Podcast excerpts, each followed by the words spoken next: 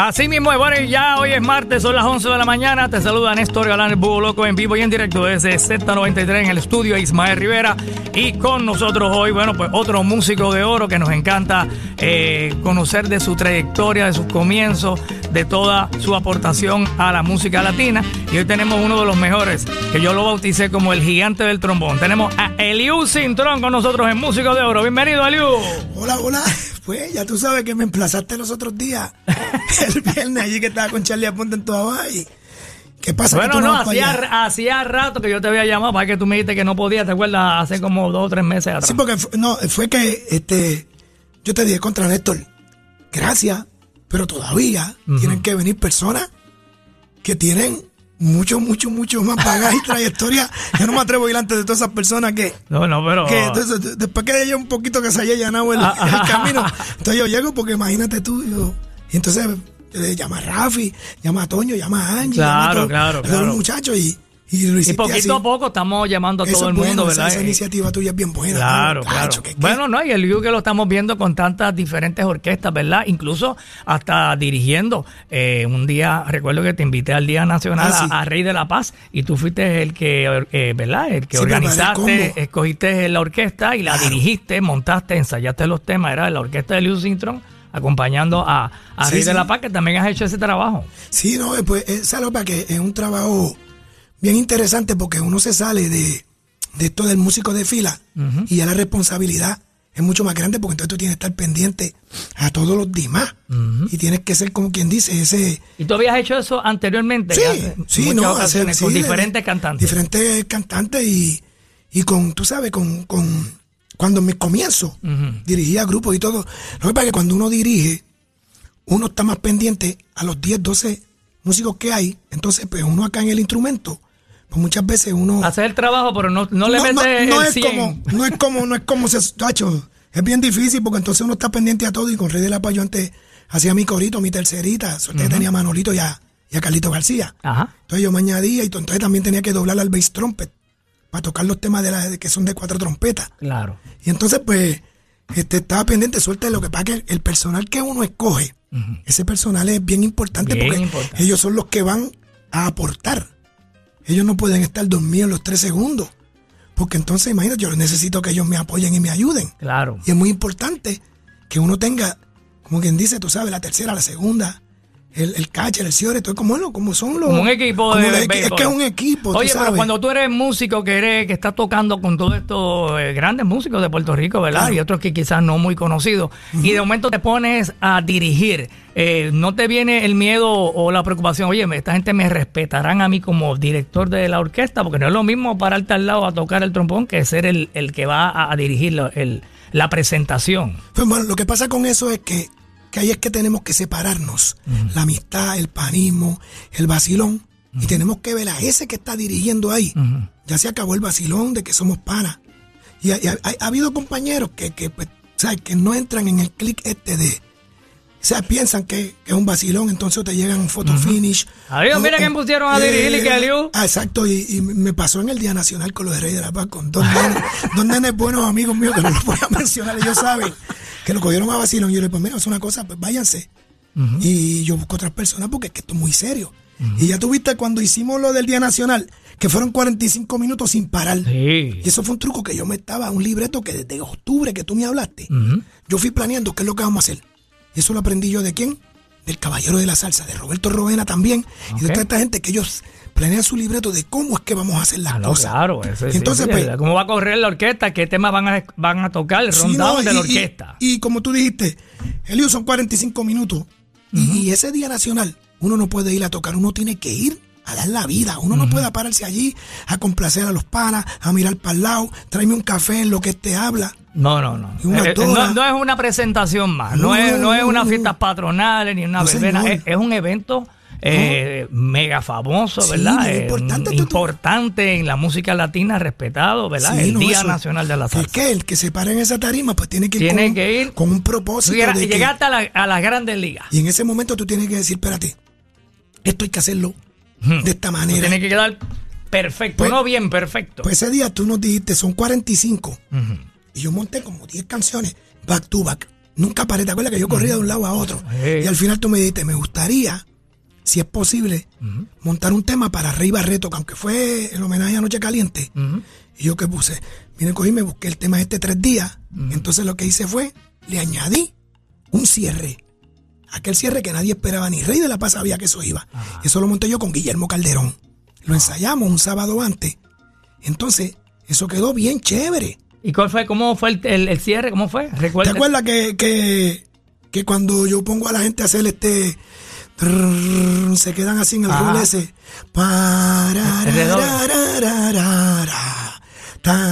No tocaste un tema completo de Barreto. No, no, porque fue, fue, ese fue cierre, este, y que metí el, el, el, el, el- ¿cómo se llama esto? El, el corte de percusión, taca, taca, taca, taca, taca, taca, taca, taca, taca, taca, pao, tao, tao, tao, tao, tao, tao, tao. Que viva Rey Barreto. Y añadimos que Cheo se nos había ido. Que viva Cheo Feliciano y que viva la música. Y, y ahí fue que Va el, el- el gran Y final. duró 49 minutos. Y hasta ahora, pues, Duró 49 minutos de Toda la presentación y, no, sin entonces parar. con, con, con Rey de la Paz, que, él corre solo. Sí, no. Es un tremendo cantante. y, y, Eh, y Rey no sabía lo que iba a pasar. Él solamente cantó. Yo le digo, ahora viene est- estar enamorado. Ahora No, viene no, es que, tal- nunca- es que eso no se podía decir porque eran back to back. O sea, no hago la coda de este tema y arranco con la intro de este, pero eso es importante porque eso hay que cuadrarlo que estén en clave. Porque si un tema tiene otra clave, Nu- nunca paraste en nunca paré en el show, nunca. Nunca paramos. Ay, pero qué abusador tú eres. no, no, no, los abusadores son los muchachos. los muchachos que, que esa el que está tocando las congas no, no, no tuvo un Nunca, breakcito. pues. Ni el bongo que- soltó la campana. Ni el- Richard Carrasco tampoco, y Manolito, que estaba haciendo coro, y, y, y Carlito, y Ole David, entonces estaba Guillermo, Julito, y, y, y Cuamito. Wow. Bueno, eso es un. Es que eso, cuando hay, cuando hay un personal así, tú dices, no, vámonos por el expreso por ahí para abajo y no, sin meter el freno, vámonos por ahí para abajo, muchachos, aceleren. Pero son gente que están preparadas para Están eso. preparados para Que eso, no claro. se mueven, mueven en los tres segundos, no todo el mundo puede hacer eso. Sí, Oye, la, la timba es un instrumento tan ¿Qué, físico. qué? Tan físico, ¿qué, ¿verdad? qué? No, no, no. Oye, y está, esto está por ahí, creo, en. Sí, de uno lo busca por ahí por YouTube, pueden, por que lo encuentren. Nosotros tenemos la grabación acá. ¿Tú sabes de- quién yo de- me copié de eso? ¿De quién? De Roberto Rovena cuando nos dio contra el cebro a la Fania en el Coliseo, en el 2011, en el Coliseo de Puerto Rico. Roberto Rovena se trepó allí y hizo una cosa que yo no he visto nunca. O sea, es que Robert era un Pegaba, visionario. un, pegaba un, un tema del otro. Sí, no, Robert hizo la historia del Apolo Sound, hasta soñando con Puerto Rico y todo. Que yo le decía, Robert, y, y, y ahora que nosotros vamos a hacer con la Fania ahí. Entonces yo, antes de eso, le dije, Robert, que tú tienes preparado para que tú veas? Y me decía, "Ay, yo cállate la boca, ya tú verás. Porque yo, yo, yo fui alumno de Ah, Roberto oye, lo imitas Roena. muy bien. Sí, yo fui alumno de Roberto Roena. Ajá. Este, con, con el Apolo Sound, que hice dos discos. Oye, vamos a eso, vamos a eso, vamos a eso. Vamos, ¿Cómo es que llega la música a, a? ¿Tú- ¿De dónde tú eres? ¿De dónde tú te querías? Mira, yo ¿Dónde tú soy- naciste y te querías? Mira, yo soy del barrio Las Cuevas de Trujillo Alto. Vaya. de la calle de Eril Hernández, parcela La Pra número 3, hijo de Nara, Neri Alejandro y de Cruz Intrón Díaz. Y a- Eh, eh, ¿Alguno de ellos fue músico? ninguno, lo que pasa es que papi le gustaba coleccionar discos del Cuarteto Marcano, Machín, Cuarteto Victoria, todos esos tríos, todas esas cosas. Entonces cuando él llegaba a Sabrosito, Ajá. se dos palos, ponía a Claudio Ferrer, ponía a Davilita, ponía todo eso. Entonces ya yo sabía que papi estaba sabroso, yo tenía, qué sé yo, nueve, ocho, nueve años. Ajá. Y ya yo sabía, yo, entonces yo me acostumbré a oír toda esa música. Mm. Toda esa música de trío, de cuarteto, cuarteto Victoria, eh, Rafael Hernández. Y se me fue pegando la cosa. Entonces un día vi un bongo y lo tocaba. Y hasta que un día entonces el vecino mío, don, don Antonio Tuto Díaz, tenía un trío. Y ahí iba Yolandita Monge. La llevaban a ensayar allí cuando tenía como 12 o 13 años. Imagínate. Para cantar danza en Tribuna del Arte. Claro, y yo para, la para ir oía. a cantar la tribuna. La nena. Entonces, esa nena cantaba danza. Sí, que ya es de. Trujillo Alto, Sí, este, ella es del sector de allá. Yolandita de, Monge. de Carraízo. Y entonces, pues, ¿qué pasa? Eh, yo veía todo eso y yo empecé a tocar timbal con Don Tuto, que compré un timbalito. Y yo todavía no tocaba trompeta ni empezaba, no pensaba estar en nada de eso. Y te compraste un timbal. No, no, el Don Tuto tenía el timbal. Él tendía el timbal. Sí, entonces- Y empezaste a tocar. Sí, entonces yo vi un, un vecino que tenía una trompeta. Carlos, Carlos Cubertiel. Y yo empiezo a meterle presión a mi mamá. Mami, una trompeta, mami, una trompeta, una trompeta, una trompeta, mami. Mi mamá me la compró en 25 pesos. ¿Al, al vecino? Sí, a un vecino. A un vecino. ¿Y por qué te fijaste en la trompeta? ¿Qué fue? Sí, yo, mano, ¿Te sí. llamó la atención el Porque mi hermano estudiaba en una academia militar y llevaba con, llegaba con instrumentos a cada rato, Mm. de bombardinos, esto, lo otro. Y yo cuando esperaba que él se fuera, yo abría el instrumento y empezaba a tratar de soplarlo. Ok. Yo sin saber nada. Entonces, pues, ¿qué pasa? Yo cojo, cuando mami me compra mi propia, propia trompeta, yo empiezo a tocar de oído. Y te acuerdas que las emisoras AM corrían por la isla entera y, y había muchas emisoras. Muchas emisoras, Yo sí. empezaba a buscar canciones de salsa para tratar de tocarlas en la trompeta de oído, de oído. ¿Qué pasa? Me da con irme para Trujillo Alto, para la escuela Medallo Carazo con Roberto González, el maestro de trompeta, Ajá. o sea, de, de banda. Y empecé a estudiar, empezó a darme teoría, redondas, blancas. Ah, que fuiste a aquella edad, te estabas tomando clases de música. Oh, como en octavo grado por ahí. Octavo grado, ok, sí. Octavo grado por ahí. Y este, y, y seguía y seguía. Pero cuando aprendí la música, como Roberto González no era un maestro especializado en trompeta, no es como ahora. Las escuelas libres tienen especialistas en solfeo, teoría, todo esto, pero tienen maestros especialistas en diferentes instrumentos. Claro. Don Roberto tenía que saber darle clase de trompeta, de trombón, de saxofón, de clarinete, de flauta. Y a veces eran 30 estudiantes tocando un si bemol todos a la vez, la trompeta dos, todo el instrumento dando Ah, bueno, en la banda escolar es La así. banda Yo- escolar yo, era estuve en la banda escolar de Calle y era así. Sí, este, era un solo maestro para todo el para mundo. todo. Y antes era así, entonces el maestro a veces no tenía tiempo. Y nos daba un poquito de esto, un poquito de Sí, cada otro. cual tenía que Y- y- aprender. Y, qué pasa? Pues tú aprendes un poquito y empiezas a tocar. Claro. Y a tocar. ¿Qué pasa? Como no me desarrollé la trompeta, y dicho por los que tocan trompeta, que es un instrumento bien físico, la trompeta es un instrumento traidor. Si tú no lo calientas bien, si tú no tienes la técnica suficiente, hermano, créeme que la vas a pasar mal. Entonces, pues yo Sí, porque veces- se notan los errores en la trompeta, Sí, se notan no- rápido. Si no tienes técnica, si no estás preparado, Si das la nota que no es, o pones el pistón donde no Ah, es, no, o- o, exactamente. o no aprietas el labio donde es, te- ahí, ahí ¿Y- se y te fue. pasa, pues? y todo el mundo se va a dar cuenta. todo el mundo se da cuenta. Entonces, No es como el trombón que quizás pasa un poquito más desapercibido y tiene su Eh, tumbao también. eh. Tiene su truco. Entonces, ¿qué pasa? Cuando tú ves, tú ves que, que yo estoy empezando a tocar trompeta, don Tuto me da la oportunidad para tocar timbal y unos temitas de esos de bolerito con soldina, trompeta. Ah. Pero yo venía calentada por el día sin saber música, mucha, ni nada. Y por la noche iba a tocar y tenía el labio hinchado. Yo decía, contra qué chavienda es esta. Pues vi un día, un día vi un muchacho, cuando Carlos Rondán tenía una orquesta que se llamaba La Controversia Latina, en, en Trujillo Alto, yo vi un muchacho que tocaba trombón de pistones. Y yo me quedé mirando ese instrumento y decía, rayo, mano. ¿Qué trompeta más grande es esa? Exacto, exactamente. Entonces yo le préstamela acá un momentito, pa. Y la boquilla era grande. Era grande, sí, pero raro está que esto. qué raro Pero es después, ahí lo dejé. Pero escogí un bombardino en la escuela. Pero entonces me enamoré del trombón de pistones cuando vi a Luis García. Con. Latin Tempo. Latin Tempo era un grupo bien adelantado a la época. Luis cuando estaba en la libre arreglaba. Luis García era un tipo que era es una cosa increíble, Sí, sí, porque sí, en esa genio, libre un de genio. Gato Rey salieron un montón Perico, salió Rafi Torres, Luis García, los de la orquesta Powell, este, bueno, una cantidad de músicos increíbles que la libre de Gato Rey tenía, Ujú. que salieron todos de ahí, Toñito Juárez que llegó allí. Bueno, si yo te cuento, ¿sabes? Cuento y no acabo. Bueno, claro, y, ahí. y- y- y ahí, Latin Tempo, yo me enamoré de ese grupo, pues yo encontré, pero qué moderno es esto. Pero también estaba en Trujillo Alto, Jimmy Olvini y su Revolución 70 Ah, que esa orquesta estaba adelantada Sí, a la época. estaba pegado Y también. ahí tocaba trombón de pistones Juan Correa. Y después doblaba trompeta. Y Jimmy una vez me dice, contra, cuando Juan se fue, me gustaría darte la oportunidad a ti para que toques trompeta y trombón de pistones.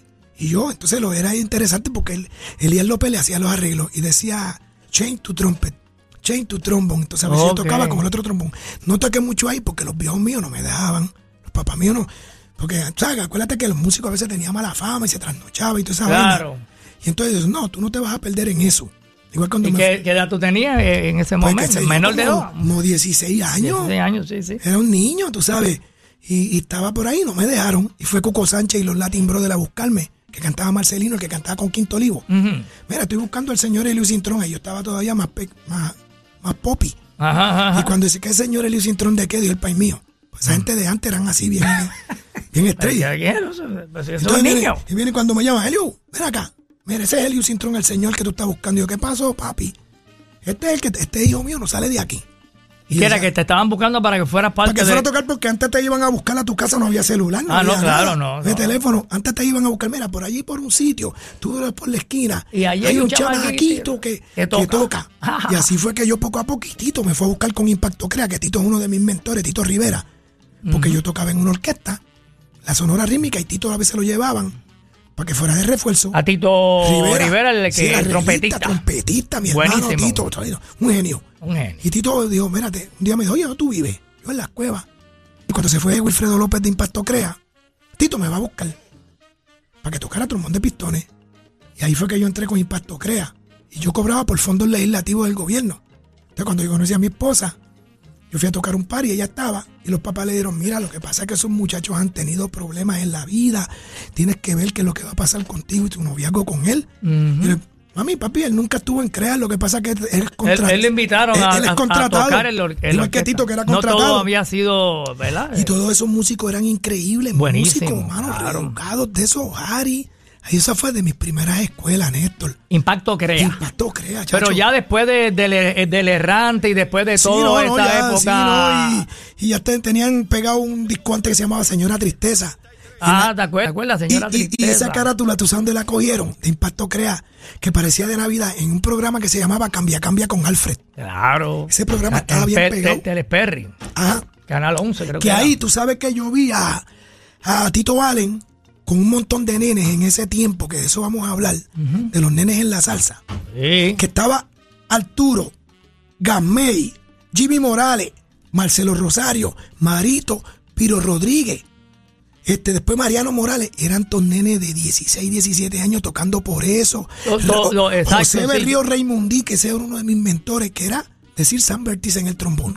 Y yo decía, pero ¿y cómo tocan ellos tan bravos? Ahí yo vi a Toñito en ese programa con Chamaco Rivera. Que Toñito era un nene, mano, que estaba en la libre todavía. Toñito Vázquez. Y tocando, acompañando a Tito Allen. Sí, no, eh, eh, En, eso- en eso- ese programa, porque yo lo llegué a ver en un baile allá en, en, Patilla, por allá. por esa orquesta. La orquesta que acompañaba a Tito eran niños y todos niños, niños. todo, Piro, era un nene. Piro antes de, de tocar con Salsa Fever, de irse para Nueva York, de tocar con Tito Valentín y Malvin Santiago. Todos esos pitazos. Eso era Piro. Piro cuando se fue de Puerto Rico ya tocaba un montón, muchachos. Eso era increíble. Bueno, pues ya que estamos hablando de Impacto Crea, vamos a escucharte eh, con Impacto Crea un tema que tengo por aquí que tú me sugeriste. Vamos a verlo por a ver si lo te- Ah, se me fue aquí. Este, mi barrio. ¿Qué te Ah, parece? sí, contra Tacha, ese arreglo es de Tito Rivera. Y lo cantó Frankie Hernández. Ok, Eh, era un Frankie tema Hernández. slow, estilo sonora ponceña. Bien chévere. Vamos a escucharlo por aquí. Claro. Y aquí estás tú en el trombón. Sí, señor. Vamos a ver si lo podemos. Empezando Ah, ahí está. mi- a- a- por ahí, Dale, dale. Es una de tus primeras de grabaciones. las primeras grabaciones. Músicos de oro ahí, hoy con Eliu Cintrón.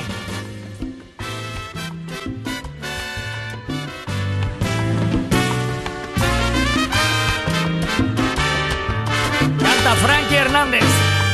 Y el arreglo buenísimo. Sí, el arreglo era de Tito Rivera. Oye, te dieron tres, tres entradas ahí para que te manifestaras que- ahí. Oye, en el break. Que eso cuando te escuchaste por primera vez que tú dijiste, wow, estoy ahí en una grabación estoy Ya, ahí rayos, este, mano, ¿qué es solito esto? yo, solito. Oye, y si tú supieras de grabaciones, cuando yo empecé en esto de grabar, mi hermano Isidro Infante, que es mi hermano, tú sabes que Isidro me botó de una grabación. Te votó. Sí, Algo malo tienes que haber hecho. Pues sí, que no tocaba bien. Porque fue que, mira, ya yo empezaba a colarme. Ajá. Entonces, ya había- empezaba a regarse y a Sí. que había un muchacho que tocaba buen trombón. y- pero todavía no estaba. no, no estaba, no tenía, ¿verdad? Y, y entonces pues viene y me La llevan. experiencia. Sí, me llevan a un estudio de grabación que tenía Vini Rutia en el Canal 7, allá en Puerto Tierra. Y era una orquesta que se llamaba, creo que Monsagua, una cosa así, que estaba el hermano de Tito Allen, que después estaba en la iglesia. Ah, pi- Piro. piro, piro. Y entonces pues llevan al chamaquito, el chamaquito creyéndose, se la está comiendo. Eliu, Eliu, Eliu. ¿Cuál es tu otro apellido, Eliu Cintrón? Cintrón Alejandro. Alejandro. Alejandro. Qué que tú veas que hay, algo- hay un Alejandro por ahí Hay un Alejandro también. Que a veces piensan que ese es mi nombre. Pues mira lo que pasó. Rapidito. Fuiste al Yo estudio. llego al estudio, Te dan el arreglo. me, me siento allí, están todos en la consola ya. Y empecé a leer, a meter ahí. Y no leía bien, y asustado. Y, y, y contra, que chavienda, tú sabes. Cuatro compases y no salía, mano. Me tuvieron allí 25 minutos y ven Isidro para acá. Entonces yo se lo recordé los otros días, Isidro. Isidro, ¿te acuerdas cuando tú me votaste? Te estoy hablando hace ya, yo más de 40 años. 42 años atrás. Isidro, No, mira que te dijeron como, como Willy le decía cuando despedía a los músicos, le decía, que no sé si era Willy Rosario, pero se le acercaba y le decía, óyeme, chiquito, pudiste haber tenido un buen trabajo, pero creo que no. pero vas. creo que no, no va a ser aquí. Pues tú sabes que me dijo, mira, vamos a hacer una cosa. Vamos a darle brea a una persona que viene por ahí, este, y después yo te llamo, porque es que de verdad que esto no está saliendo. Te digo así, pues, Sí, pero menos te ¿y qué trató bien, te Sí, trató bien. te ¿Y qué pasa? Esas cosas son buenas que pasen. Y yo, o sea, que tengo que ponerme a prepararme. Y tú sabes quién llegó, Ismael Hernández, trombonista, que estaba bien pegado, pero bravo, bravo, que después tocaba con Gilberto Santa Rosa. Ajá. Y hacía un montón de grabaciones. Llegó Ismael, se sentó allí y, y Ángana pateó aquello allí en dos patas. Y ahí fue que tú te diste cuenta, dije, me tengo que poner Eh, a si quiero estar en esto, tengo que ponerme a meterle mano a esto. Y empecé a estudiar solfeo. Muy bien, muy Esas bien. cosas. Bueno, pues vamos a una pausita y seguimos conversando con nuestro músico de oro invitado hoy. Es Eliu Cintrón Alejandro de Trujillo Alto. Del barrio Las Cuevas. Dale para De la parcela La Escuchas músicos de oro en Z93. Eso es así. Nuestro invitado hoy, músico de oro, es Eliud Cintrón Alejandro. Tremendo trombonista que ha grabado con grandes estrellas de la música latina como Víctor Manuel, John Secada, con Andy Montañez, con Eddie Santiago, con Willy González, con Boy Valentín, con Tito Rojas, con Luis Perico Ortiz, con la Orquesta Mulense, con Rafael Cortijo, con Charlie Aponte, Boy Valentín. Oye, Puerto Rico All Star, Apollo Sound, Domingo Quiñones, por solamente mencionar algunas de las grandes estrellas que han contado con el talento y el trombón de Eliu Cintrón, que luego de pasar el pasme que pasó en esa grabación con, con Isidro Infante, dijo, espérate, yo me tengo que poner para mi número, me tengo que poner a practicar si es que algún día quiero tocar con los grandes, y lo lograste. Me dieron la oportunidad, este, de las primeras oportunidades, pues A las veces pilas. la- la- las piedritas y las caídas son las que te motivan a seguir hacia es, adelante. es que es así. Uno Dice, no puede, espérate, ahora sí que... uno no se puede poner en esta cosa. A mí me pasó algo parecido. Mira, yo cuando trabajaba de madrugada, Ajá. me dieron eh, que estaba de noche para allá para el 1983, por ahí al principio, Sí. 82. Pero se te me dieron- el búho. Eh, por eso me dicen el búho. Me dieron un anuncio eh, eh, por la tarde. Yo había estado por la tarde. y Me dicen, mira, búho, eh, Néstor. Eh, yo, bueno, yo creo que yo era búho ya. Eh, sí, ya yo estaba en el aire. Eh, Ok. Mira, grábate este anuncio. Para mañana lo dejas grabado. Entonces Claro. yo estuve toda la madrugada eh, eh, la grabadora tratando de hacer el De anuncio. hacerlo, un sí. anuncio de 30 segundos. eh, Sí, o pero- 15 segundos, no me recuerdo. La Y tú cuestión es que- buscándole la vuelta. Y yo, mano, no me salí. Dale, dale, dale. Y lo leí y me enredaba, me tulaba y volví empezaba de nuevo. Bueno, ya me quedé ronco, dieron las 6 de la mañana y el anuncio me, me frustré y no lo pude grabar como se supone que se grabara. ¿Cómo se grabara? Cuando llegó Muchado le dije, mira, Moon, este, grabaste ese anuncio que me lo dieron ayer y no pude grabarlo, no me salió. Y Moon hizo, "Gra, gra, gra, gra, gra, pa". Y se fue. No, porque le- estaba llegando a hacer el gufeo matutino a las 6 de la mañana. Ah. Y él vino eh, antes de hacer el gufeo, porque yo que tempranito, mira. Moon, grabaste este anuncio. La cuestión fue que lo grabó en menos de nada. Sí, no, En, en 10 segundos. experiencia. Eh, como ahora quizás hay anuncios, ya después de muchos años, pues ya yo puedo grabar eh, bastante rápido, pero en aquel momento. No, y ahí rápido, fue ¿eh? que yo dije, "Hmm, si yo Sí. quiero hacer de una profesión esto, quiero algún día grabar un anuncio, tengo que practicar. Tengo que darle duro. a Tengo esto. que leer y leer y leer, leer hasta que lo logré. O sea, más o menos lo mismo que te, el- te pasó a ti. es lo que pasa con todos nosotros. Y, y, y tú sabes qué pasa. La, la suerte que cuando le llega a uno la, la- este, este- turno al bate, con personas que, que, que- que tienen la experiencia, que saben mucho de todo esto, uno no tiene que ir a demostrarle a ellos que yo soy el bravo. Ellos saben quién es. Tú tienes que ir a hacer el trabajo que te dijeron que hiciera. Correcto. Toca lo que está ahí. Haz lo que está ahí, que en su momento dado tú vas a seguir poco a poco hasta que llegues a donde, donde ellos quieren que tú llegues. Mira, yo sé de músicos que, que llegan a, a una orquesta a tocar y cuando después el director dice, oye, quien vino aquí fue fulano. Mano, que mucho toca ese tipo. Entonces tú te dices, "Pero, ¿y ¿por qué toca mucho? Mano, porque tocó lo que está allí, leyó lo que estaba allí, hizo lo que estaba pasando allí, tocó en la sección como era, tocó... eh, No hubo que decirle nada. No, hubo- o sea, sí tocó, se dejó llevar. Y entonces ese tipo, la próxima vez que no vengan, me lo invitas a él. Y así que hay un montón de, de músicos que llegan, hacen el trabajo y uno dice, diache, que mucho toca ese tipo. No, y me imagino en el campo ¿verdad? de la música leer a primera vista es importante. Sí, porque, eh, eh, Sí, cuando, es- cuando te ponen ahí, eh, ¿verdad? Eh, Eh, el mira, arreglo y tú sí, lo puedes dominar de la primera. Bueno, hay músicos especialistas en eso que, como Elías. Juancito, Caunedo, Mario Ortiz, Rafi Torres, Jorge Díaz, Toñito.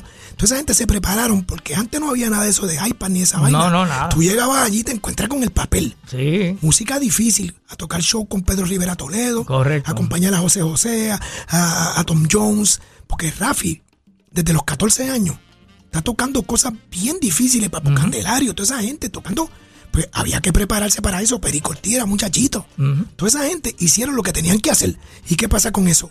Cuando tú te acostumbras a tocar así que tu ojo, se, el focusing, ¿sabes? Se enfoca en eso. Mi hermano, te siguen llamando porque si tú lo haces bien te van a seguir Claro, llamando. A claro. todo esto, pero espérate, el papel.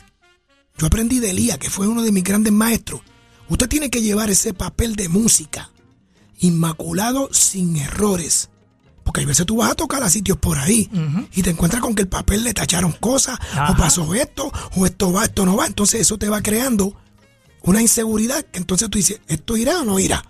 Pero ya eso es responsabilidad del, del director, de la orquesta. de la orquesta, Elías, cuando hacía todo eso que dirigía, Elías se encargaba de que ese papel, papel por papel, iba a estar, pero inmaculado, nítido. que si fallaste, fallaste por métrica, fallaste por cualquier cosa, error humano, pero no porque el papel estuviera malo. O feo. Entonces uno va a tocar a sitio y no te dicen nada, te tiran ahí. Toca como pueda. Pero mira, esto iba. Ah, no, yo no sé. Pero como que yo no sé. Tienes que entonces, si estás, te estás. Si no estás, no estás. ¿Sabes? Y los músicos saben de lo que hay. Si Claro. de la S brinca acá sin repetición, lo tienes que poner. Pero si no lo pones, yo no soy adivino. No, y a veces no van, van sin ensayar también. Ah, eso es una cosa que, Que es importantísimo importantísima. Yo, yo estuve en el conversatorio de Chucho Valdés y, y Paquito Rivera y le pregunté a Chucho Valdés, ¿cómo ustedes pueden tocar esas cosas tan difíciles con Iraquere? Que, por ejemplo, Estela Vestallar, concierto de metales, me dice, de la única manera. Ensayábamos todos los días, cinco y seis horas. Wow. Ensayaban. Eso- Todos los esos días. tipos cogen la cosa muy en serio. Aquí tú vas a un ensayo y vamos a ensayar por encima pateado y vámonos. No, señor, hay que ensayar. Vamos a meterle mano a esto serio. Vamos a hacerlo como es. Correcto, correcto. Chico, pues claro, pues, si eso es lo que nos gusta. Y eso, cuando llegue el momento de la presentación, eh, viene la satisfacción. Ave María, entonces. Ya, ay, María, cuando- quedó brutal. Y cuando ponemos los huevos en la tarima, debimos haber ensayado. ¿Vieron? Porque Ah, había que ¿viste? ensayar. Entonces, qué bochorno. Y ahora se fastidió la cosa, porque ahora están esos teléfonos ahí, están esas cámaras. Y a los Exacto. 15 minutos dicen, viste a esta gente. Y ahora no te están viendo los Sí, boricuas. no, ya tú estás ahí en vivo. Ahora te está viendo el mundo entero. Si en Alaska hay colombianos, peruanos, latinos, boricuas, te están viendo allí cuando tú la embarraste.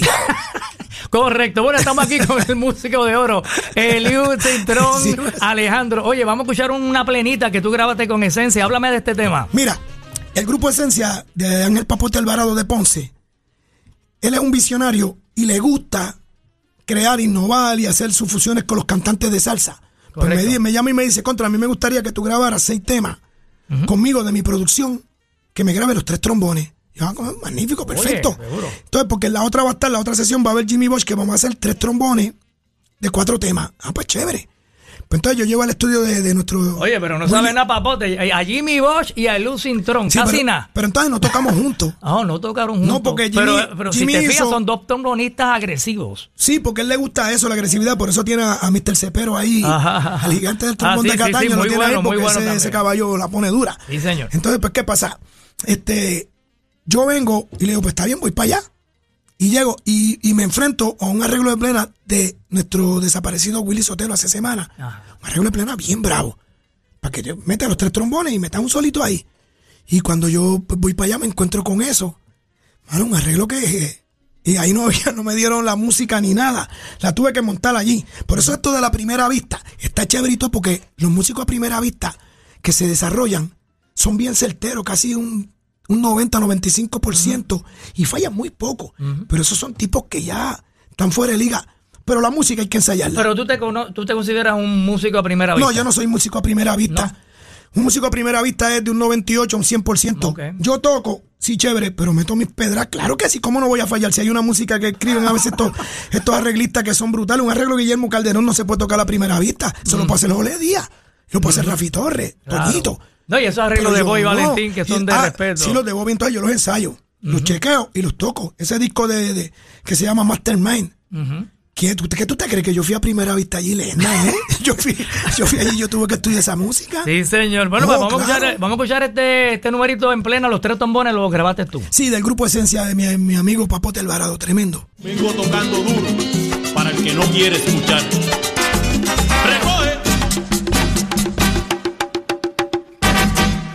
Nada más, oye, tremendo grupo Esencia con velocidad y Eliu Tron, Eliu Tron a tres trombones. Oye, Eliu, qué clase de viaje. Chacho, la, la, la, La ple- milla. la plena, mano. Ah, chacho, la Nuestra plena. música. Sí, mano, la bomba. Qué bien le quedó plena. ese tema, qué buen buen tema. Ahí estaba cantando Kryptonite Teixeira también. Sí, y Papote y Alvarado. Papote.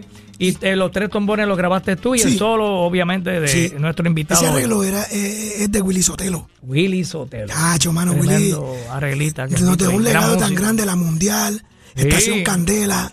Chacho, Dios me lo tenga allá arriba, tú sabes. Gran, gran gran- amigo, gran persona. Su gran labor con el gran combo, tú sabes. Sí, señor. Contra, mano, sí, lo extrañamos. Lo extrañaba y todo extrañamos. lo que le faltaba por hacer. Oh, sí. Le gustaba trabajar. igual, igual que el maestro José Lugo. Sí, Lugo nos dejó, chacho. muy temprano Ah. y era wow. Esa gente vienen a, yo digo que a la tierra y, y hacen su labor, vienen específicamente a hacer unas cosas como los grandes compositores clásicos y después Dios se los lleva.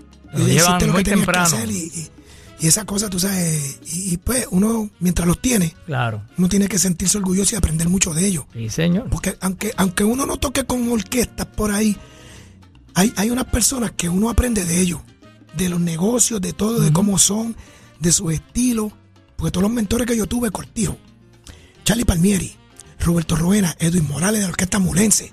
Con toda esa gente tú con has toda esa trabajado. gente tú has trabajado con Don Bobby Valentín, con todos ellos. Me tienes que hablar de Cortijo, que te he visto hasta en un video por ahí. eh, Sí, con Ismael Rivera con también. Ismael Rivera Con tocando el, trombón. chacho, sí, con los cachimbos. Teníamos un, ¿cómo le llaman? Un, un grupo que se formó aquí en Puerto Rico, que Tito lo hizo.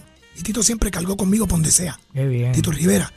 Entonces hicimos ese grupo con Maelo y tocamos por ahí, hicimos cosas y el brujo era, nosotros decíamos el brujo, era un tipo tan chévere. ¿ven?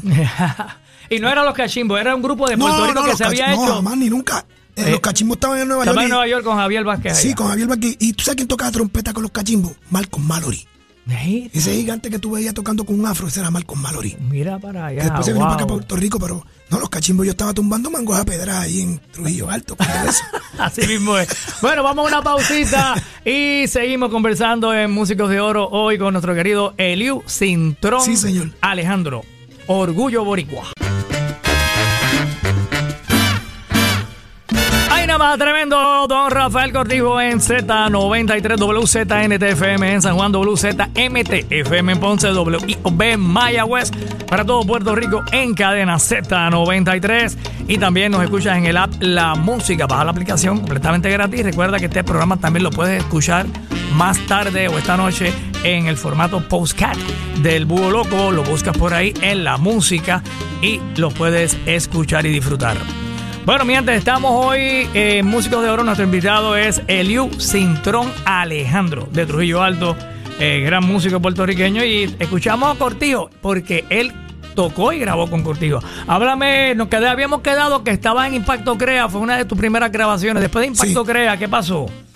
¿Qué Pues, otra orquesta comenzaste a mira. trabajar y a grabar? ¿Y cómo llegaste a Rafael Cortijo, que son grandes ligas? Pues mira, cuando se rompe Impacto Crea, nosotros hicimos un grupo que se llamaba Nuestro Impacto. Entonces, Rafu Warner, que estaba cantando con nosotros, era el director de la orquesta. Frankie estaba, estábamos todos, pero le, tuvimos que poner Nuestro Impacto. ¿Qué sucede? Estamos en un programa de Oye, qué televisión. de- interesante. Era Impacto Crea, se rompe Impacto Crea, entonces crean algunos músicos un Sí, casi concepto, todo.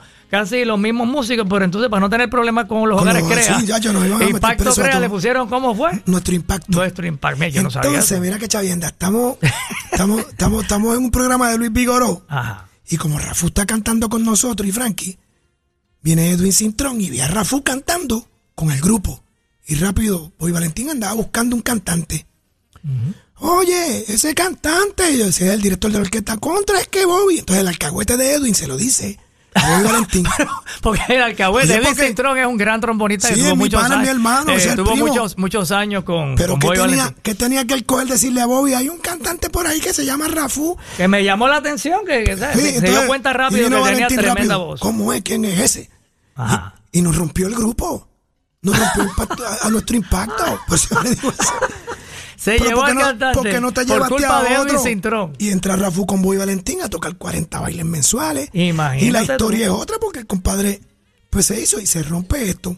Pues, ¿qué pasa? Empiezo yo a tocar por ahí. O sea, que lo que tuvieron fue un una sola presentación. De Es una sola presentación. ¿Que fue por- en dónde? Eh, En el programa de Luis Pigoró, padre. Ok. Y Edwin se lo, se lo llevó. De quiera que esté. ¿Qué hacía Edwin Cintrón allí en ese programa? Estaba No, Edwin? Cintrón viendo el programa por televisión. Y rápido él y ese dijo, muchacho canta "Mira, muy bien. Mira, primo. Yo, pero ¿y qué te? Pero déjalo, él es el director. Hacer que el culpable de que se rompiera el grupo nosotros la tiene Luis Cintrón. Y voy Valentín. Ay. Dios mío. es broma, Bueno, broma. pero vea tú viste, tiene que pasar una cosa para que pase otra. Exacto, porque de ahí yo me puse a tocar con todo el mundo. Entonces, Rafi Torres, que tocaba con Rafael Cortijo y con Charlie Palmieri y todos esos grupos, pues Rafi estaba tan comprometido grabando todos los días. Rafi Sí. hacía todos los shows, todo, todo Sí, lo que sí, había. yo lo una y persona fue bien- bien interesante, Pero brutal, tú sabes. Pues entonces le decía a Cortijo, hay un muchacho aquí que yo lo conozco así, así, así, así, asado. Porque a todo esto ya yo cogí el trombón de pistones, lo eché para el lado y compré una vara y empecé a estudiar por mi cuenta El trombón de vara. sin tener maestro tampoco. La vida mía ha sido que yo no he tenido maestros de, de, de- de- de que me den técnicamente. Luti me ayudó en una ocasión, le preguntaba a los muchachos y esta cosa, pero nunca tuve un maestro que me diera seguimiento. Todo lo que aprendí es tocando al lado de ellos, viéndolo y preguntándole, ¿cómo tú haces esto? Y ahora con la magia esta del YouTube y toda esta vaina. Bueno, no, ahora, Pero claro. uno aprende. Más eso fácil. es que, mira, ¿tú sabes cómo se aprende mucho? Cuando tú tocas al lado de individuos que tocan mucho. Tú no tienes que demostrarle a esos tipos que tú tocas. Hombre, no, chico, quédate tranquilo en el tercer trombón o toca esta esquina del otro y ves cómo ellos tocan. Claro, tú eres tú la, la esponja que No, va pues absorbiendo claro, entonces tú te llevas todo. Oye, te llevas todo eso y chévere, pero ¿tú te crees que me voy a poner yo a demostrarle a quién o qué o qué? Ya automáticamente cuando uno tiene que tocar y demostrar, como decía don Elías, sus quilates, pues de que hay que hacerlo, hay que hacerlo en su momento Claro. Tampoco vamos a estar por ahí. Pero el cortijo me da la oportunidad. Después Charlie Palmieri. Y con Cortijo tuviste... Eh, Sí, tuve un ratito. Un ratito. Un ratito y- y pues también- grabaste, grabaste el Grabé ese Cortijo, ba- último disco. Mira, Cortijo es una persona que- Cortijo bailable. Cortijo, Cortijo con su dignidad, orgullo y autoestima nos dijo a nosotros que con eso no se, eso no se, no se negocia con nadie. Usted tiene que ser orgulloso, su dignidad y su autoestima. Un día fuimos a tocar una semana en la secretaria. Entonces estaba el show, decía la pancarta arriba, el show de Iris Chacón y música bailable. Y vamos subiendo para allí para lo que era el Sans, que ahora es el Intercontinental, y dice, Cortijo dice, mira para allá, nos salvamos ahora. El show de Iris Chacón y yo me llamo música bailable. ¡Qué pantalones! Ay, a rayo. Se metió para allá para la gerencia y al otro día estaba show de Iris Chacón la orquesta del maestro Rafael Cortijo. Ah, pues muy bien. Porque Se Cortijo. dio a respetar. Oh, claro que sí, igual que doña Ruth Fernández y toda esa gente. Esa gente eran bien, bien, bien orgullosos porque tiene que ser así. Claro. Entonces, pues, de ahí yo sigo pasando por orquesta, por las manos de diferentes gente, colándome por ahí, ya, ya estaba más preparado, ya me dedicaba más a estudiar y llego a la orquesta mulense. No, pero no, no embuste. pasé por el Apolo Sound de Roberto Ruena. Grabaste el álbum aquel que... Super Apollo Sound. Super- el 4750. Esa amistad lo grabé porque eso era Carlos Santos que lo había grabado, por eso los temas quedan altos. Pues Carlos cantaba arriba. Entonces Adalberto lo grabó. Y Robert siempre era visionario. También grabé Looking for número uno, Ok. que tanto esos temas con Robert. Y después seguí por ahí para abajo tocando hasta que caigo con quién? Con la orquesta mulense. Ay, ay, ay. Que Y allí estaba sí- ya, ya estaba la mulense, No, estaba, la Mulense tenía estaba su nombre. porque Cuto se fue con la solución. Y viene Tito otra vez, mi padrino, yo voy a tener que hacer un, algo así para a Tito, este, y me lleva para la orquesta mulense. Y allí la orquesta mulense era la orquesta mulense, o sea, Sí, señor. esa orquesta estaba pegada al seto con Anoche Aprendí, este, No Te Vayas. Tuviste un buen momento y tú llegaste y... Oh, que qué, eso era día y noche, entonces aprendí tanto de Edwin Morales, que Dios me lo bendiga. Y de todos los muchachos, de Pedro Brul, de todo, Kenny Cruz, Manolo Lescano, que pesaba 100 libras. Sí, que fue cantante de la Él mulense. hacía coro con nosotros, Manolo. Todavía no, no había incursionado en, la, de- en esto de cantar. Ah, pero entonces también en un tiempo después tuve, después que me fui de Mulense, que me voy a trabajar a un banco, viene Gilberto Santa Rosa y se va de Willy Rosario y quería hacer una orquesta para él. Contra, pues, tenía su inquietud de que Gilberto eso Claro, es claro. un infinito de ideas. Gilberto Santa Rosa. Ese yo era creo su que norte. En un momento dado dijo, yo quiero 20 ser el líder de la orquesta y tener mi Gilberto está durmiendo, tiene idea. Él se levanta así, escribe en un lápiz para que no se me olvide. Y es una persona que, pues grabé, grabé el primer disco Good Vibration. Entró a trabajar en un banco local. Me voy del grupo porque ya. Yo dije, mira, yo voy a estar contigo un rato, pero tú, lo que viene para ti no es de amigo. Y él me decía, Dios quiera. Él vivía allí en Trujillo Alto, Ujú. en Villa del Sol, con Nélida, con una panza así a punto de reventarle.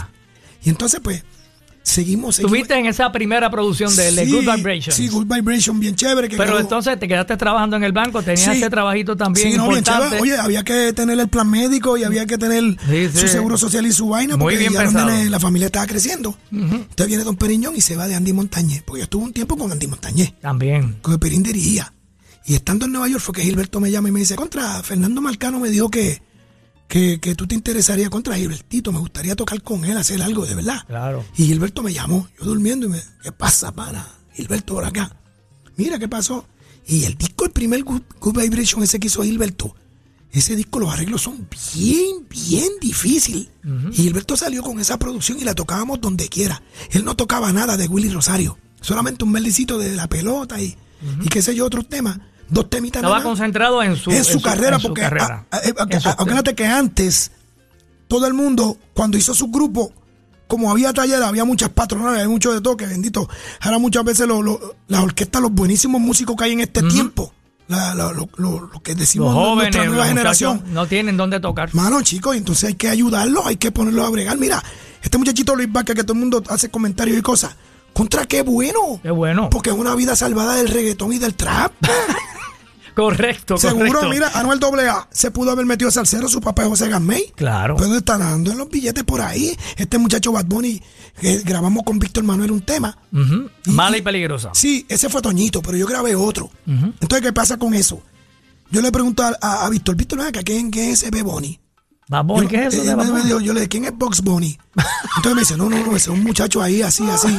Chacho, que ya tú verás. Y todavía no, no había explotado ese nene. Cuando ese muchachito explotó después, ya tú sabes quién lo, quién lo coge. Nada, o sea, que no, ese tiene, hay que pasar por un security checkpoint de como 20. Así es la vida. Pero Así mira dónde está. Dios es bendiga vida. también. Pues esto es así, Néstor. Entonces, Lalo, a los 16 años, Lalo antes de estar con Eddie Palmieri, Lalo tocaba con una orquesta que se llama Tempo Moderno y tenía 14 años. Y tocaba entonces centros comunales. Gilberto cantó el tema ese de la fiesta, creo que es de Serrat, que me perdonen si estoy errando. Gilberto era un nene de 13 años. Y así por el estilo Arturo Gamay, como te dije, este Marcelo, Piro, todos estos muchachos. Tito, todos nosotros, Toñito. Ahora, Éramos- cuando Gilberto se pegó con Good Vibration, que su primer álbum como solista, director Sin un de, amor. de- eh, Sin un amor y todos esos temas, este, eh, tú te fuiste, quizás ese era el trabajo que querían muchos músicos, porque él eh, eh, iba a empezar a tocar todos los días. Este, Mira, tocaba todos los días y era todos bien los días. Después vino el otro segundo Ah, no, ahí fue un palo. y ahí dio otro palo más. Y cuando entró a Sony Disco, Ahí- ya se convirtió en una estrella super Y tú estabas internacional. ahí desde el principio, pero decidiste entonces. irme, a trabajar, este, o sea, buscar esa, esa estabilidad en ese momento, porque la pero cosa. seguías en la música. Oh, claro. Yo estudiaba todos los días y tocaba por ahí y seguía tocando. Pero no tenías un compromiso con una orquesta No. de, de- de tocar de día, de noche, por la tarde. Después toqué con Luis Enrique que cuando vivía aquí. Y con ese viajábamos y hacíamos viajes cortos y esas cosas. Luis Enrique, te voy a decir una cosa.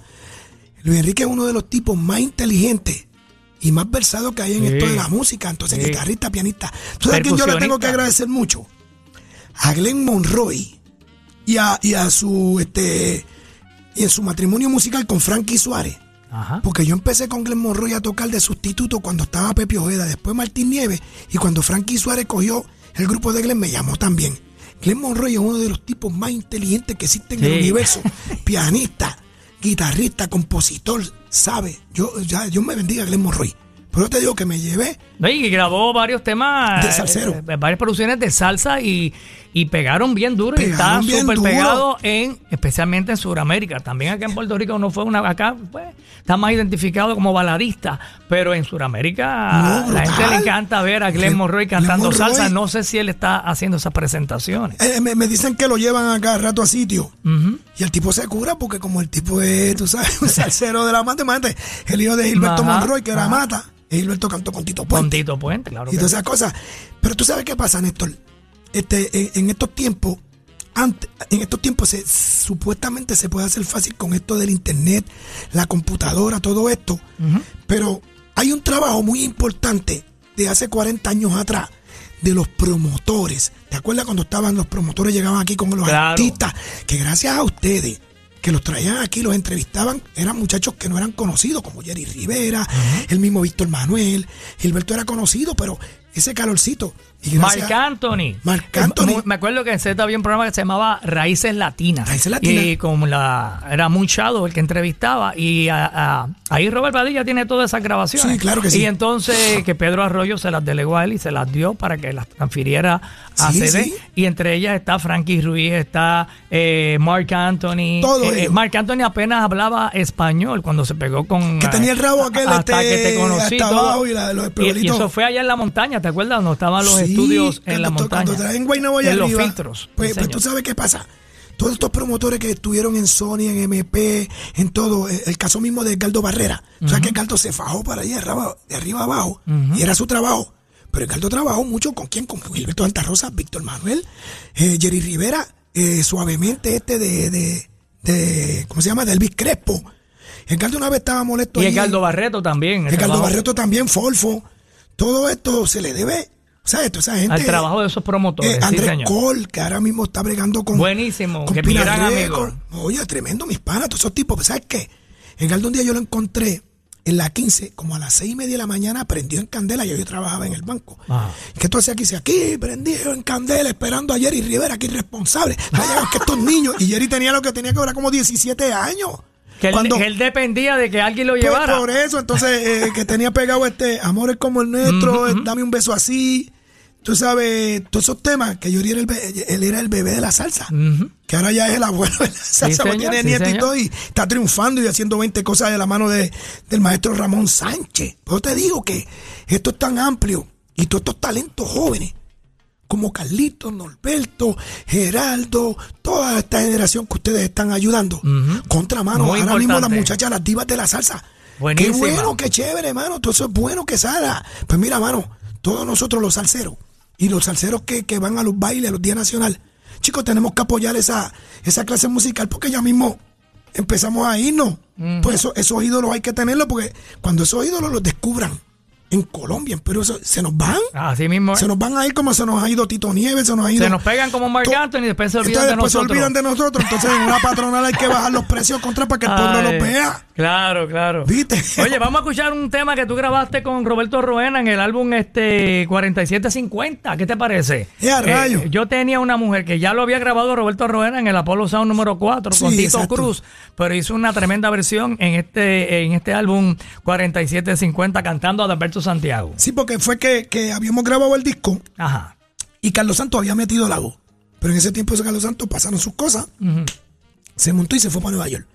Entonces Roberto, que, que de la manga, ya tú verás lo que yo voy a hacer en esto, ya, este, olvídate de eso, ya tú verás, esto es lo que va. Llama a Adalberto.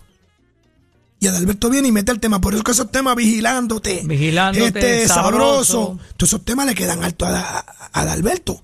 Entonces ¿Y él cuál metió- este, este tema le queda este alto? tema le queda alto. Y entonces, pues, ¿qué pasa? Pero vino Alberto, la veteranía hizo Sí, estrago y se acabó el juego.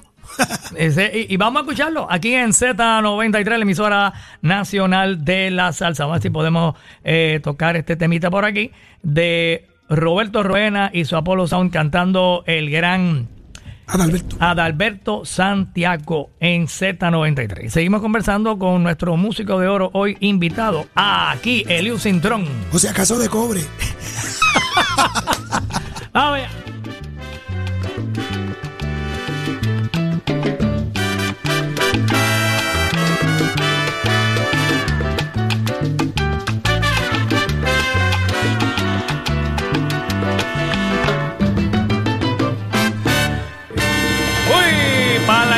Todos los niños con ese tremendo arreglo, esa excelente producción de el Apollo Sound 4750 con el invitado cantante Adalberto Santiago. Ese solo de trombón agresivo y por allá arriba Eliu Cintrón. Vaya. Muchacho, eso. Te dejaron ahí, haz lo que tú quieras. Sí, yo me acuerdo que estábamos en Ochoa grabando eso. Ella estaba Roberto Ron en la consola y me hacía con la mano. Sigue, sigue por ahí, sigue, dale, no pares. ¿Sabes que Roberto era un Sí, títere, sí, era intenso, era intenso. sí, Y sí. era, era, era un visionario, sabía tanto, pero que mucho no se revía con Roberto No, Rovera, no, mano, que, que hace- un era, un, era un títere chulo, tú sabes, y bien inteligente, mano. Nosotros hicimos, fuimos a la pelea de Wilfredo Gómez y Salvador Sánchez. Oye, me estaba contando, cuéntale eso a la gente, cuéntale. Mire, mi hermano. eh, Wilfredo Gómez, Salvador Sánchez, En Esto Vegas, fue en, Las. Vegas, Nevada, en el Caesar Palace. Allí fue el Apollo Sound de Roberto Fue en el Roena. 81. ¿Y quién cantaba? eh, que iba, ustedes iban a cantar el himno de Puerto Rico. Sí, un arreglo de Papoluca. Wow. Entonces estaba Tito Cruz. Todavía estaba Papo Pepín. Estaba este. ¿Y montaron la orquesta en el ring o afuera o No, abajo, no, en, en la- una esquina? La montamos en la esquina. Pero entonces, en, en un vacilón antes de empezar la pelea, se trepan unos mariachis. Y viene Roberto Roena, ma- de la manga record. Nos trepa a nosotros. Entonces allá me ves tú a mí metiéndole con la vara el trombón al guitarrón de, de uno de los mexicanos. Entonces Roberto arrastrándose por el piso y dándole con el palo el bongo de la, de la campana a los mexicanos. A- a los mexicanos del mariachi. En, los pies. Entonces los Eso- me eso- Ah, y mire que eso, eso duele. Pues si eso eso me, me lo hizo a mí una vez. ¿Verdad? Él lo hizo. te- te vuelve yo hablando, yo hablando por el micrófono Y y, el Roberto con el palo del, del cencerro dándome encima el pie. Y yo, Sí. y yo pensaba, "Ya, rayo, qué dolor. me pasa? Tengo un tic nervioso. Un dolor, pero un dolor que yo me miraba. Yo, entonces yo no lo veía. Y era él que se iba por detrás y me daba con el palo. Mira. entonces él le hizo eso Sí. a un mariachi. A los mariachis, a los diferentes que mariachis. fue el grupo representativo de México que llevó eh, el boxeador Salvador. Y, y nosotros fuimos con, con, con Sánchez. Wilfredo Gómez, este, el Apolo Sábado a cantar la borinqueña, allá cuando estaba Paquito Balcarce. Oye, estará eso en YouTube para verlo. Sí, dicen que, Puede ser que esté. que eso está allí. Entonces Y cuéntame, ¿qué pasó? Después que, que, que, que Sí. Roberto Rena le dio a los mariachis, tú los, los maltrató, y, daba, y los mexicanos no se molestaron, no estaban No, observando. porque entonces después ellos se fueron para el piso donde estaba Wilfredo Gómez, cuando le dieron la catimba, con los violinitos. Ay, ay, ay, ay. Canti, no llores. Ajá, hicieron eso después que se acabó entonces, la pelea. Los boricuas los estaban corriendo por el piso para darle a los mexicanos, Eh, a los, a los- a los- al mariachi. Y los tipos bebiendo tequila. Entonces Mario eh, Roberto Ruena decía, ¿sabes qué? a veces fijo la voz decía, qué triste cuando uno quiere reír, pero hay que llorar. Robert, Robert, estaba brutal, man. Pero lo- llegaron a tocar la, la, la borinqueña, el himno, tocaron, quedó antes bien de la chévere, pelea, todo sí, quedó bien. todo quedó bien bravo. Entonces, nos pusieron unos uniformes en satín, que los trajeron de Nueva York, con los colores de la bandera de Puerto Rico. Oh. Porque Robert en eso era... Sí, Robert era muy Roberto eficiente, Roena- con- no, siempre Robert- vistió muy bien. Roberto muy. Rovena era, una vez nos cogió con la Fania y nos dio contra el suelo, y no sé si te lo conté. Ujú. Cuando en 2011 vino lo que quedaba de la Fania, tú sabes, ya están mayores. Y él se trepa y hace lo que tenía que hacer.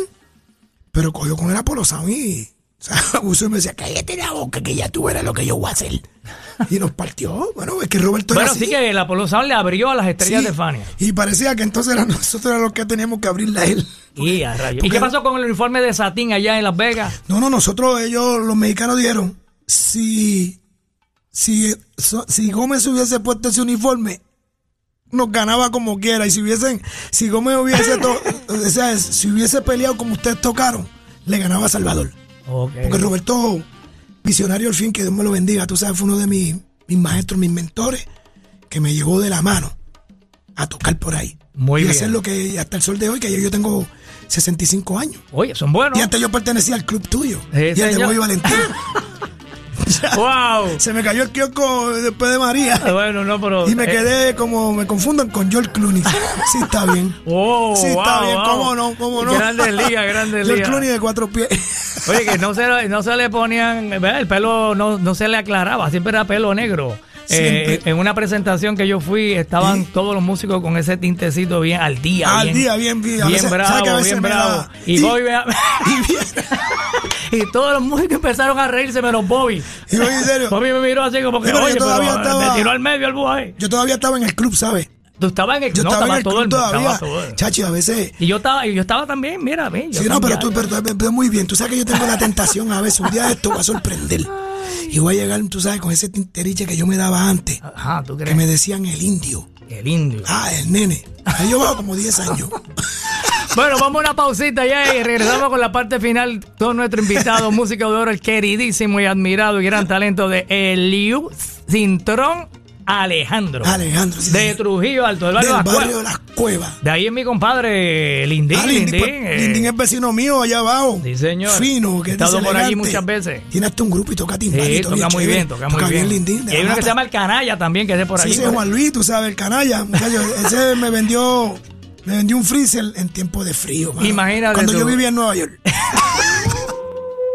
Oye, ¿la escuchaste? La escuché y la vi. ¿La viste? Se ve dura, ¿verdad? Qué dura, durísima. Chacho, eso es para estar embobado todo el día. Hacho casi, pero con la vida. ¿Qué? ¿De quién tú hablas? Bueno, de, de lo mismo que tú. Llegó la de country. Chach, esto, esto no pinta nada bien. Pronto, pronto, pronto, pronto. Bueno, continuamos acá con Músicos de Oro en Z93, la emisora nacional de la salsa. Y aquí disfrutando de la visita de nuestro querido Eliu Sincron. Oye, Eliu, qué banquete musical. Eh, tantas grandes estrellas y orquestas con las que tú has grabado.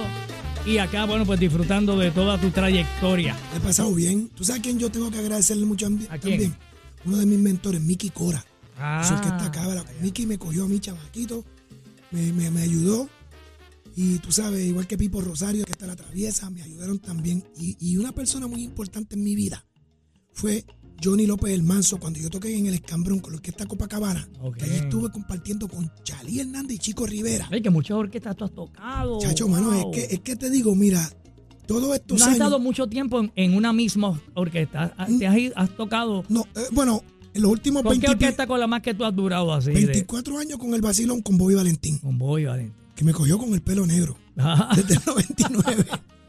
Entonces, desde el 99 que me llevó José Lugo. Y entonces, pues de ahí he seguido con él, sí, ¿sabes? y aprendiendo. Lo que pasa es que cuando uno va a un sitio, volví y te lo digo y le recalco esto a todos los muchachos, aprendan todo lo que puedan de esas grandes personas, no peleen con ellos, no. Claro. ¿Sabes?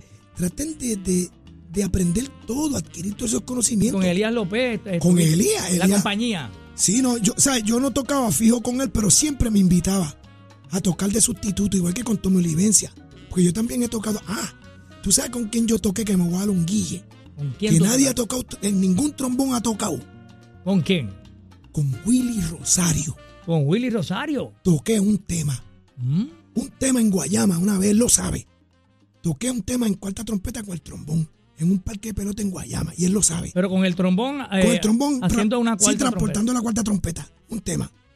Entonces le fui a cobrar y no me quiso pagar. trompeta. No es verdad. Pero él te invitó a. a- a- a- Sí, porque yo le dije, yo nunca he tocado con Willy Rosario. Y me trepé. Bueno, porque es que Willy. Rosario nunca ha usado trombón. Por eso, pero yo le pedí, como yo voy a presentar hoy, entonces pues me metí. Y toqué un tema, el único trombonista que... Y me falta la Sonora Ponceña. Y yo, es, es que no le tocaba. eh, digo, porque yo no te. Yo no, no, te- yo no- Reinaldo le tocó con la Sonora, tocaba así, transportaba la cuarta trompeta, bien chévere, pero que yo le dije a Willy, voy a tocar un tema y después abajo le digo, mira, este, ¿cuándo cobramos? Me miró y me dijo, ¿cobrar qué? ¿Cobrar qué? Le mando, le envío un saludo muy cordial al maestro Willy Rosario, que aunque no he tocado con él así, uno aprende mucho de estas Claro. personas. Es que eso es lo que pasa. Con Willy Colón yo hice unas cosas, con Rey Y Barreto. Willy Colón, influencia para ti desde muy Claro. jovencito. Oh, claro que Porque sí. ese era el que, ese fue el que Ese- puso ese el fue- trombón. ese fue el... Estos la Boyel fueron los, los Wisin y Yandel de ese tiempo. Es correcto. Los revolucionarios. Eddie Palmieri. Todas esas personas fueron bien importantes. Rey Barreto, cuando Jimmy Bosch entró con Rey Barreto, yo me volví loco con esas grabaciones de Barreto. Yo, Qué chévere toque ese chamaco, men. Él es, creo que dos o tres años menor que yo, pero plan tu estilo. Y ya tú sabes quién es. El mejor de los mejores. Barry Rogers. Ari Roger. Mano, qué clase de oído.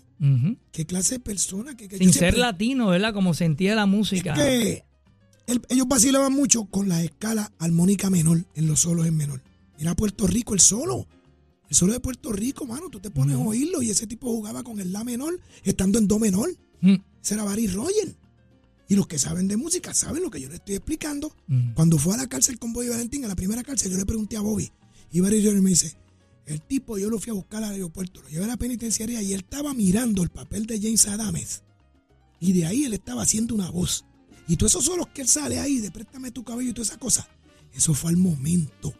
Eso no, eso fue one take, acuérdate. Ok. Esa era la no, no- había ni ensayado eso. No, mano, y si tú ves esos temas de, de, de- ¿sabes? Cuando, cuando arranca qué día bonito, ta, ta, que se queda eso como, como, qué sé yo, 12. Un rato, un buen rato. 12 redonda, una cosa así. Mano, la afinación de ese tipo y los solos que él hacía. Contra como no menciona la Barry Royal, ese sí que es, oye, hermano, eh, eh, eh, Y bueno, pues. importante. Y de Puerto Rico, Reinaldo Jorge, Oh, que sí. nos criamos Sí. escuchándolo a él. Y a. Leopoldo Pineda, que También. tuvieron. Y Papo Vázquez. Papo Vázquez.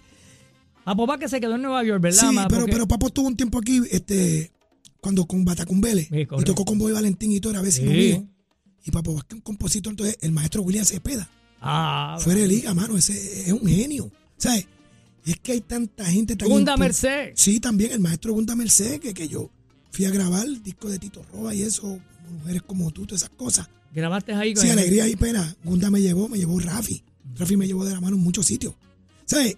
Hay gente tan importante en esto del trombón. En Colombia, que tú me dices, Eduardo Montoya, Ramón Benítez, este, todos esos trombonistas en Perú, en Venezuela, este, Panamá, mano, Alejandro, toda esta gente. ¿Sabes? Es que son tantos y tanta gente. Ahora con Y ese, bueno. con ese YouTube, yo me curo viendo eso. Yo no tengo ni Facebook, ni Instagram, ni, ¿cómo se llama esto? WhatsApp. Pero tengo YouTube para ver toda esa gente. A ver ahí. todos esos Oh, videos. Qué no, bueno que existen. Y hay videos que uno no se imaginaba que estaban. Que estaban esa a- gente a- ahí. que se había grabado. Incluso videos de. Yo que era. Bueno, siempre he sido bien fanático de Erwin and Fire, todos esos Sí, grupos eh, ah, así. sí, porque, Donna eh, Summer, ese- aquella época de. de Esa época, Blood, Sweat and Tears, Erwin and Fire, este, los Jackson Five, los Jackson Five, los Platters, eh, los Stylistics, Stylistic. los Carpenters, Sí, tú le eh, mira, eso es lo que pasa, que todos estos muchachos que están ahora cantando, señores, es, Barry White. es- es- es bueno que ustedes escuchen todo eso, pero también oigan todos esos tríos, que ustedes escuchen también a toda esa Gil- Gilberto Santa Rosa, Jerry Riva, todos esos cantantes, Charlie Aponte, toda esa gente que salió, Rafu Warner, toda esa gente son unos expertos escuchando toda esa discografía, porque de ahí salen ideas. No, y cuando no existía nada de eso de YouTube, Los ni, ni, Condes, ni, todas esas cosas. ni, ni, ni, ¿verdad? La internet ni nada de eso. eh, un Tite Curé y todos estos músicos que tú mencionaste, Rafael Cortijo, escuchaban eh, LP de, de allá De de, Brasil, Brasil, de Brasil. De Brasil, Sí. eh, de Cuba. El mismo Don Quique Luca cogió muchas ideas de, de la Gang, Sonora Matancera. Todas esas cosas americanas que hubieron. Aquí venía Tom Jones y toda esta gente lo acompañaba. Sí, correcto, sí. Venía Sammy Davis Jr., venía Erea Fitzgerald, venía, bueno, venía Barbara Streisand. Oye, antes, los músicos de antes eran tan increíbles de la época de Lito Peña, Pedro Rivera Toledo. Sí. Rafi Torres sabe de lo que yo estoy hablando. Esa Sí, hablamos de esa eso. gente lo citan a la una de la tarde, un ensayo, para ver toda esa música, acompañar a unos artistas. Mano, y el show era a las 7 de la noche. Y esos tipos leían todo. Caunedo, Freddy Miranda, que está con el Gran Combo. Toda esa gente tocaban todo eso. Mi hermano, esos tipos sin fallar. Ahí sí que no había fallo ahora. La música estaba bien escrita. Y esos tipos, de ahí salían a hacer grabaciones. Esos tipos estaban tocando todos los días. Yo vi el Gran Combo en el show de las 12, cuando tenían dos trompetas y dos saxofones. Rafael Elvira, con Mario Ortiz, Claro, ¿te Tomás? Corazón, este, Manolín Alers, Eddie Feijó, Juancito. Pedrito Rivera Toledo, Toledo. que era el que acompañaba en Noche de Gala. Yo toqué en un disco que de Edwin Rodríguez que se llamaba El Gran Poder. Y mira, mira el chichón que yo me busqué. Ajá. Estaba las trompetas, era Juancito, Eddie Feijó y Manolín Alers. Y el otro trombón era Papo Candelario. Mm. Esos tipos no fallaban tocando. Estaba, Gamay estaba en el bajo, estaba Papo Pepín. Y los arreglos de Edwin Rodríguez, que, que en ese tiempo Edwin Sí. siempre arregló brutal. Siempre creyó en mí. Pues en ese tiempo yo me puse bien duro. Desde la, de la, de la bota que me dio Isidro, pues yo ahí aprendí. Aprendiste y le das las gracias, Isidro, Oh, gracias, claro porque que a sí. ti fue que lo cogí en serio Es mi, esto. herma- es mi hermano ahora mismo, Eli No, Brenda, claro, claro. que le envío un saludo. Luis García fue mi mentor. Tremendo. Oye, pues vamos a escuchar un numerito de esos eh, clásicos, de esos que se quedaron en la gaveta, Ah, sí. eh, de Bobby Valentín, en la producción La Gran Reunión. ¿Qué te parece? Chacho, ese disco, fíjate, solamente eh, se oyó un poco el de Néstor Sánchez. Mucho canté. Mucho canté Pero que- Luigi, que- Luigi Tesidor grabó ahí, grabó Frankie Hernández. Correcto, por eso se llama La Gran Reunión. Johnny Vázquez, correcto. que Dios me lo bendiga, Johnny, tú sabes que también está allá en el cielo. Johnny Vázquez fue el cantante que más tiempo estuvo con Boy Valentín, ¿sabes? Sí, fue Más fiel tiempo que ahí. estuvo. Y- Wow, y desde el de- álbum aquel afuera, desde Jacobo Basura, ¿te acuerdas? Sí, y- y, júrame, eh, todo lo que hizo. Tú sabes que yo lo vi en la fiesta de Trujillo Alto, en el templete. Nosotros nos trepamos, nos agarramos el templete cantando ese tiempo. Júrame, estaba él y Malvin, ya Frankie se había ido. Y yo vi ese grupo, yo vi a Johnny el Bravo allí. Wow, yo vi a Richie, él y Marvin. Sí, yo vi a, a Richie Ray y Bobby Cruz cuando en el 75 hicieron el disco aquel bien bravo, que tenía tres cantantes y Mañengue tenía una sola conga, una conga grande. Manolito y Charlie Pirata. Y Polito, esa banda era brutal. Y yo decía, yo no puedo creer que yo estoy viendo esto aquí. Sí. Yo vi eso, mano, y esa gente estaba de Richie Rey. O sea, no estabas tocando, fu- fuiste de O sea, público, fuiste a... Sí, no estaba tocando, yo estaba yo estudiando y, y tocando con orquesta que llaman. Pero te gozaste ese, Oh, ese claro momento. que sí, el Apolo San yo lo vi cuando tenían pegado la brisa de mi borinquen con Sí, Elías. yo también Él iba metiendo esos, esos solos ahí brutales, Cucho señor. Núñez. Chacho, no, yo tengo mucho que agradecerle a Dios de tener ¿sabes? tantos padrinos en esto y tanto que aprendí. Mete Chico y Charlie en la, en la, en orquesta Copacabana. ¿Sabes qué clase de cantantazo? Chico Rivera. ¿tú sabes Chico es? Rivera, oye, sí, Brutal, tremendo. Charlie Hernández, mano, eso, fíjate, fue un gusto y que me perdonen los que yo no he mencionado, porque tendría yo que estar una semana aquí Sí, y yo que estoy ronco estaría, me- termino mudo. Sí, señor.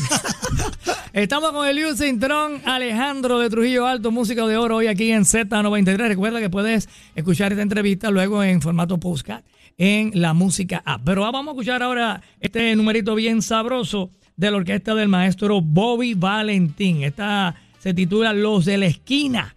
Y aquí, bueno, pues eh, la canta Luigi Texidor y se destaca en el trombón Don Eliu Cintrón. Vaya.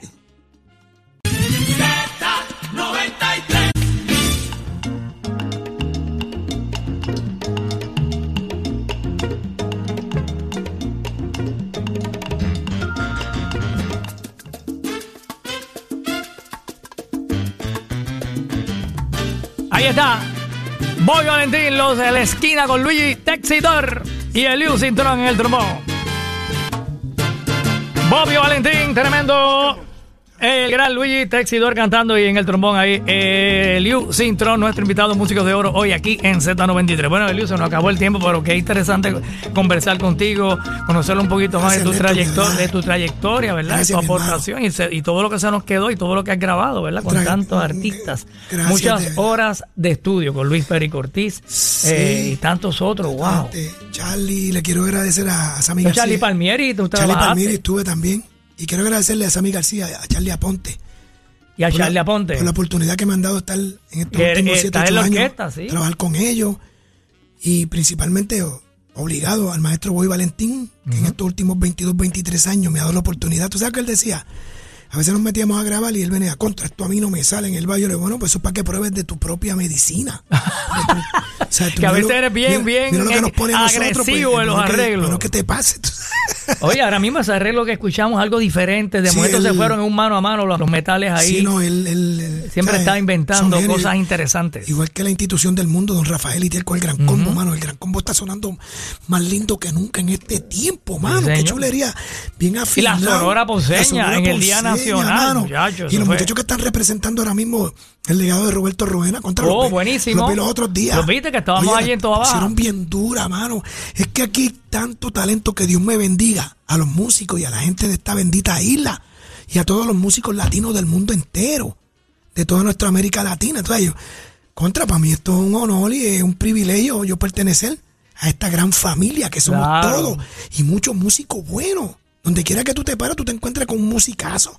Que uno no se puede poner a frontear por ahí ni a, ni a guapel porque te encuentras con el cura de tu pueblo en una esquina. Y tú ensayas todo, todavía tú ensayas todos los días, Todos los días con el que- instrumento, un par de horas o varias horas. Sí, todos los días hay que estudiar, todos los días, todos los días, aunque, aunque estés cansado, aunque estés dar notas largas, dar lo que sea, dar ligado, porque mientras más viejo uno se pone, más hay que estudiar, porque si no te empiezan a echar para el lado y hay muchos talentosos que hace falta que toquen y si tú lo hiciste bien, te siguen llevando. Claro. Pero no, y entonces, mantenerle el y labio, mantenerle ¿verdad? el labio, oye, ya son 65. Si Dios me dice, pues mira, Liu, vas a tocar hasta los 67, 70. Oye, es bueno conmigo. Pero que entonces, pues, hay que practicar, señores. Tenemos que estudiar, tenemos que darle al instrumento. Siempre hay que cogerlo. Si queremos meterle mano a esto, en serio, y que, y que la gente nos respete, pues nosotros tenemos que respetar ese público que está ahí. Y el que no se arriesga, pues ya tú sabes, pero Néstor, No, tremendo. estoy eh. agradecido Te felicito por tu trayectoria y, y bueno, y ahora actualmente tocando con Charlie Aponte y con Boy Valentín cuando te necesitas sí, pues, y con todas las grabaciones que surgen cada Todas las rato. cositas que suelen. Eh, al te maestro Luis mantienes Gar- activo. Luis ¿Cuántos años de carrera entonces? Ya vamos Voy por para 47. 47 años de carrera. Empecé jovencito, tú sabes. Eh, ya como, 10 como, como Rafi Torres y casi todos Rafi, estos ya- artistas que Rafi hemos lleva invitado. como 50 años y Angie Machado también. Sí, también. Por eso es que Astra le paga tantas regalías a ellos de tantas grabaciones. Qué bueno, qué bueno, sí, qué bueno. La primera eh, regalía que cogió Rafi de, de- de- unos pesos buenos que le dieron, se le agarró el corazón. Digo, ay, Dios mío. Dios, por poco me muero. Pero, pues, Pero qué bueno, qué tú bueno te que- mereces que- eso y mucho más. Y Angie también y todos los que... Y tú también. Todo eso, sí, hombre, tú sabes, pe- pe- mi respeto para todos los músicos de Puerto Rico y del mundo entero, a todos los, Que los sigan jóvenes, pa'lante. que sigan para adelante a los jóvenes, vamos a apoyarlos, señores. Vamos a apoyarlos. Vamos a apoyar. Ahora mismo tengo un amigo mío, trompetista buenísimo, que se llama José Ruiz, que está metiendo la cañona de cantar y, le está, canta y le bien. está A saliendo mí me bien, se parece a. Alejandro Sanz, fíjate. Sí. Sí, ¿no? Y pues. Buen pues, músico también, Y el hermano bravos. Maneco Ruiz, que son de la escuela del maestro Elías López. Y así por el Norberto Vélez, exitosísimo. No, Norberto Geraldito, Vélez me encanta, tremendo. Y Geraldo ese- Rivas. Geraldito, Pete Periñón, todo. pues, Es que son tantos y tantos Muy y tantos. bueno y haciendo Ah, muy buena música. Y nuestros grupos de plena nacional. Plena Libre, Esencia, nuestro grupo Viento de Agua, todas las comparsas de plena, todos esos grandes pleneros, los pleneros de Severo, que los otros días yo estaba en Orocovi y metieron un clase de show, el indio, Rafi Falú, eh, Charlie, Charlie Severo, toda esta gente, o sea, es que somos tanto y tanto y tanto, mano, y entonces en el reggaetón, pues claro, si somos los mejores, en el trap también, chicos. En lo que sea, somos los mejores. Pues claro, Puerto Rico. mano, mira, eh, Yamil, Siéntase orgulloso de eso. Pues claro, siempre tenemos que sentirnos orgullosos de ser de, de- de- de- nuestro barrio. Visiten su barrio, estén en su barrio. Vayan a su. Si saliste del caserío, métete en el caserío. Contra, Claro. Siéntate en la esquina allí como eras antes. Pues eso es lo que nos, eso es lo que nos, eso es lo que nos une, lleva, eso es lo que nos llevamos. Oh, cómo no, pues, pero agradecido. Agradecido a ti, y, Eliu. y sigue haciendo esta labor que estás haciendo, trayendo a nuestros compañeros. Oye, que hay una lista. No, no, hay una lista, eh, ya hay gente que me dice, Búho, pero tú debes hacer ese programa Guillermo todos los días. Calderón. Hay tanto, hay tantos músicos que debes hacerlo por lo menos dos o tres veces a la semana para poder cubrir Sí. a todos, porque ahora mismo estamos eh, una vez semanal, ¿verdad? Cuatro sí, veces hombre, al mes. hermano, y es bueno que conozcan a su músico que esté en tarima ya, escondido en la parte de atrás, en el atril, Claro. el bajo, el conguero, el timbalero, todo eso.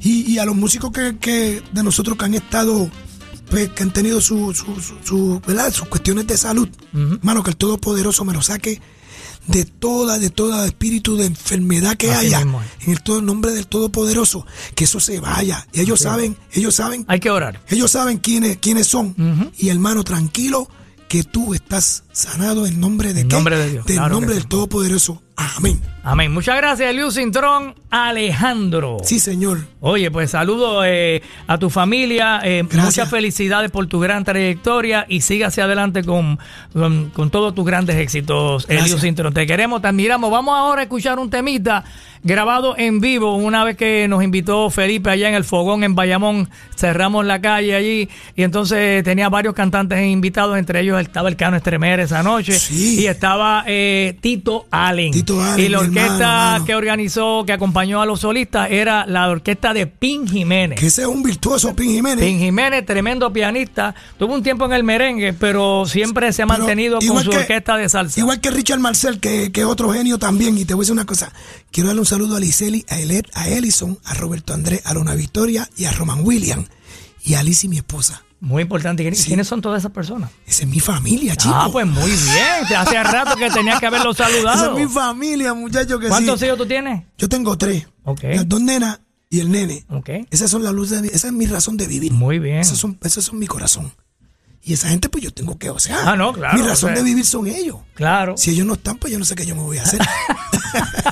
Gracias, Elio, y felicidades. Vamos a escuchar este tema, eh, Tito Allen cantando por eso, y escuchen el solo de trombón que puso a Eliu eh, en el mapa, Eso más arriba de donde eh, él siempre ha estado. eso fuiste tú, eso gracias a ti que me pegaste, ¿sabes? lo sacamos de la Me y cuando la gente dijo, ah, rayo, pero qué mucho toca tú. ese tipo. Que tú has hecho mucho por nosotros. Bueno, humildemente. Gracias, mano. Nuestra misión. Bueno, gracias a Eliu Cintrón en WZNT. En San Juan, WZMTFM en Ponce, WIOB, Mayagüez, Z93, Músicos de Oro. Aquí llega Tito Allen, la orquesta de Pin Jiménez, grabado en la avenida Laurel en Bayamón, gracias a Felipe allá en el fuego.